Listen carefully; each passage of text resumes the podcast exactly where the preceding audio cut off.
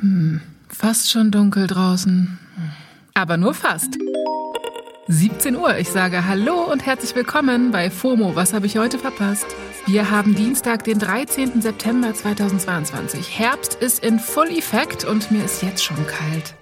Mein Name ist Esmin Polat und ich bin eure digitale Pumpkin Spice Latte. Heute geht es um deaktivierte Accounts und eine Doppelgewinnerin, Rest in Peace, PNB Rock und warum eine Meerjungfrau die Menschen begeistert.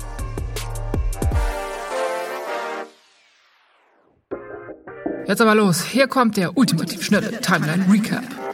Erstens, die Emmys wurden verliehen. Jo, in Los Angeles wurden gestern mal wieder die Gala-Kleider für den wichtigsten TV-Preis ausgepackt und gewonnen haben die üblichen Verdächtigen. Also die Serien Succession und Ted Lasso, fast identisch wie letztes Jahr. Aber besonders cool, Zendaya hat den Award für beste Hauptdarstellerin in einer Dramaserie für ihre Rolle in Euphoria bekommen.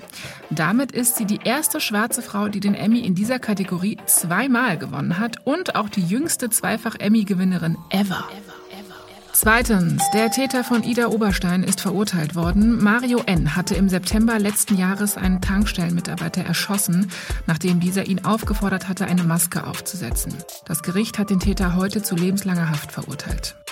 Drittens, in Berlin hat ein 16-Jähriger eine Transfrau in einem Friseursalon offenbar bedroht und mit einem Pflasterstein angegriffen. Die Frau konnte in den Salon flüchten und ist unverletzt geblieben. Der Jugendliche wurde in Gewahrsam genommen und ist dann wieder freigelassen worden. Die Ermittlungen laufen. Viertens, Apple hat wieder einen rausgehauen und das neue Betriebssystem für iPhones gelauncht. Beim iOS 16 gibt es unter anderem einen neuen Lockscreen, die Möglichkeit, iMessages im Nachhinein zu bearbeiten oder zurückzunehmen und auch bei den Mails kann man jetzt auf Unsend gehen. Fünftens, manchen reicht Unsend nicht mehr, da muss komplett pausiert werden, dachte sich auch Kevin Kühnert. Der Generalsekretär der SPD hat nämlich seinen Twitter-Account deaktiviert und das damit begründet, dass Twitter die Wahrnehmung verzerre und damit auch zu Fehlschlüssen und politischen Irrtümern führt. Sehe ich genauso und ich bin ehrlich, Achtung, Hot Take. Ich fände mittlerweile gut, wenn einfach alle PolitikerInnen und EntscheidungsträgerInnen ihre Social Media Accounts wieder deaktivieren. Ich würde behaupten, wir haben alles gesehen. Das war der ultimativ schnelle Timeline Recap. Kommen wir zum nächsten Thema, ein sehr trauriges. Der US-Rapper PNB Rock ist gestern bei einem Überfall in einem Chicken and Waffles Restaurant erschossen worden.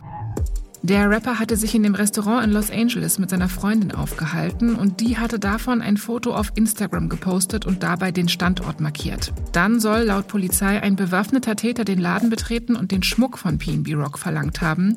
PNB Rock soll daraufhin direkt erschossen worden sein. Der Täter ist geflüchtet.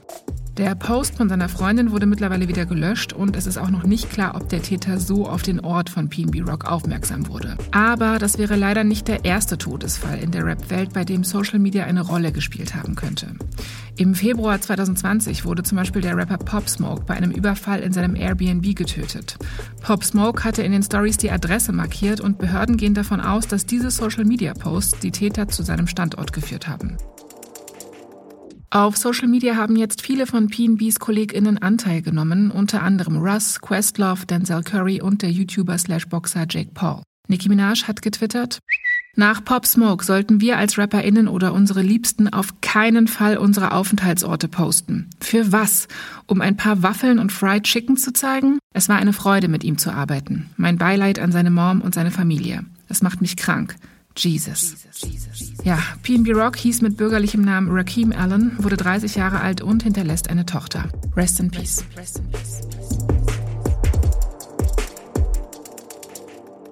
Ja, ist hart. Ich möchte euch trotzdem mit einem halbwegs guten Gefühl aus der Folge entlassen. Deswegen kommt jetzt unsere Rubrik Do Yourself a Favor and schaut euch unbedingt die Reaction-Videos zum Little Mermaid Trailer an. Die gehen nämlich gerade überall rum, weil sie so rührend sind. Wochenende wurde der Trailer für The Little Mermaid veröffentlicht. Das ist das Remake von Ariel die Meerjungfrau. Kennt ihr bestimmt alle noch, ne? Die kleine Meerjungfrau, die ein Mensch werden will und dafür ihre Stimme aufgibt und so weiter. Jedenfalls, diese Story wurde jetzt von Disney als Musical und sogenannte Live-Action neu verfilmt. Live-Action nennt man Adaptionen von bekannten Animationsfilmen mit echten DarstellerInnen. Der Teaser hat allein auf YouTube schon über 11 Millionen Views und auch auf Twitter gab es viel Lob von Promis wie Kiki Palmer, Zendaya und vielen mehr. Die Ariel Mal wird in der Neuverfilmung von Haley Bailey, einer schwarzen Schauspielerin, gespielt. Und das rührt so einige, vor allem die kleinsten ZuschauerInnen. Ein Twitter-Thread hat die besten Reaktionen auf den Trailer zusammengefasst, den verlinke ich euch natürlich in den Show Notes. Das Besondere daran ist, dass es nur Reaktionen von schwarzen Mädchen sind, die den Trailer von ihren Eltern gezeigt bekommen. Und die reagieren halt alle besonders cute, wenn sie die Schlussszene des Trailers sehen und die Meerjungfrau, also Haley Bailey, zum ersten Mal richtig zu sehen ist. Darüber freuen sich die Kids extrem, dass die liebste Disney-Heldin endlich mal aussieht wie sie. Die Schauspielerin Haley Bailey hat auch einige der Reaktionen auf ihrem eigenen Twitter-Account geteilt und kommentiert, wie sehr sie das berührt. Ja, ich glaube, wir alle merken, das war absolut überfällig. Nächstes Jahr im Mai soll der Film dann in die Kinos kommen.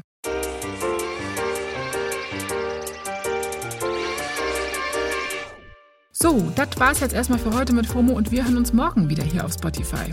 Sagt mal, wie findet ihr den neuen Trailer? Hattet ihr auch Tränen in den Augen? Also ich ja. Aber sagt ihr mal, einfach eine Mail an fomo@spotify.com. FOMO ist eine Produktion von Spotify Studios in Zusammenarbeit mit ACB Stories. Ciao. ciao, ciao.